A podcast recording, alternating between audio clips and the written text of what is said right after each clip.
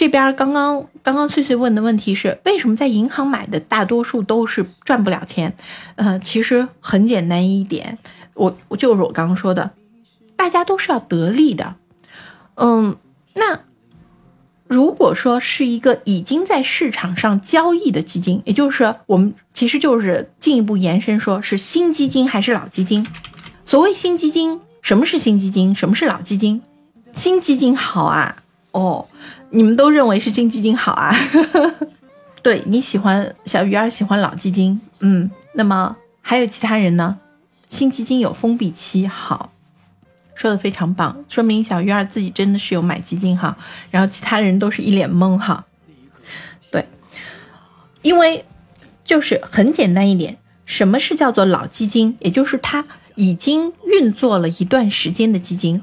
我们一般建议都会要买老基金，因为运作了一段时间的基金，它有历史数据，你会知道它的操作的风格，然后它的基，它的这个就是，嗯，因为你你就是我们说你有对比系啊，你有参照物啊，你知道它的投资的风格，你知道它的历史业绩，你知道你知道它会选择什么样的一些股票，而新基金的话，它没有参照物。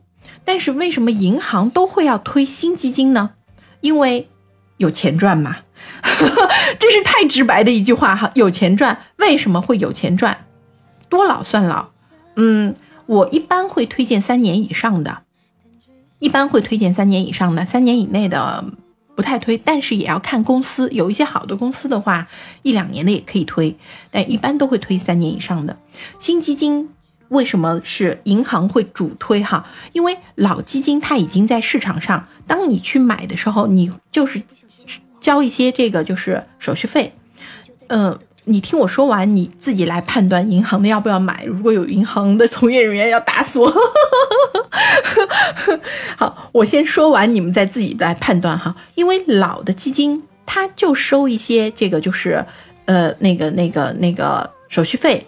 而这些手续费的话，甚至还有一些是，就是到时候我们也会具体来说，手续费是前端手续费还是后端手续费哪一种更好。但是如果说一只基金好的话，你也无所谓去前端还是后端了。但是这些东西到时候都会跟大家讲到哈。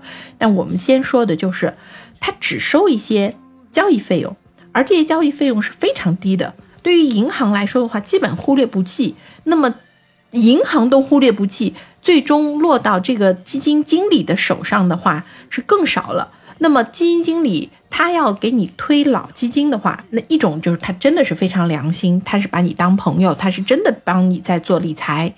另外一种呢，他是为了完成业绩，因为他基金也有一定的量要推一定的量，没有新基金或者你们不买新基金，那他老基金也能推，也是完成他的业绩，知道吧？所以这是。老基金为什么银行不太愿意推的原因，而新基金的话，你会发现说，新基金第一个它会有一个封闭期。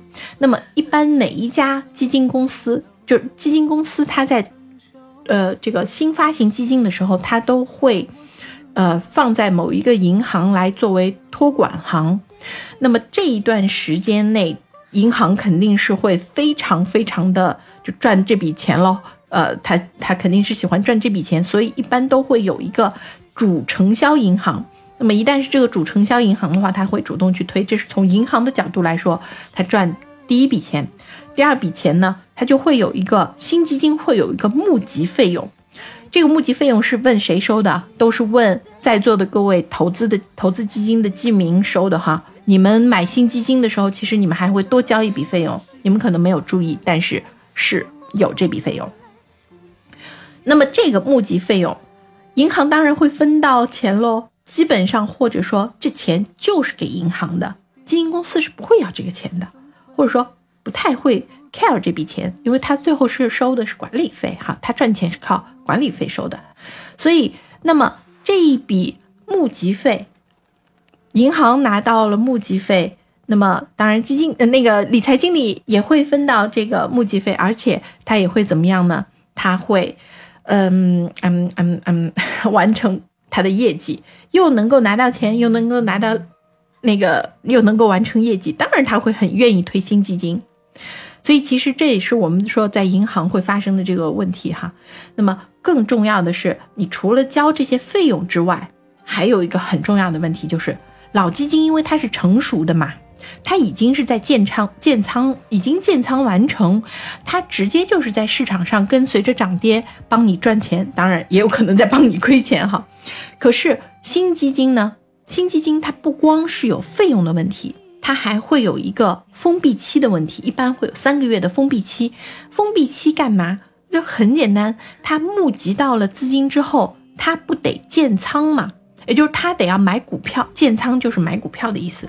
他要买股票，那么你想想，他的钱是会有一个逐步买股票，因为它的量那么大，一只基金的话，一般最起码是几十个亿起板的。它那么大的资金量，它不可能今天一天就买完了，它要花几个月的时间慢慢建仓。那么慢慢建仓，也就意味着你这几个月里面，其实如果市场行情一下子很好的话，你是不是就会踏空了？如当然，如果市场行情不是很好的话，你有可能规避了风险哈。但是，我们买基金不就希望它能够选择到好的股票，然后跟上行情，不管市场的大行情怎么样，它这个行业还是好的，还是能够帮你赚到钱的吗？但是你有三个月的时间，你是在那儿，其实你的收益就……所以其实你要知道的就是，第一个要收费，第二个。有大量的资金的控制期，好不好？你们自己来判断喽。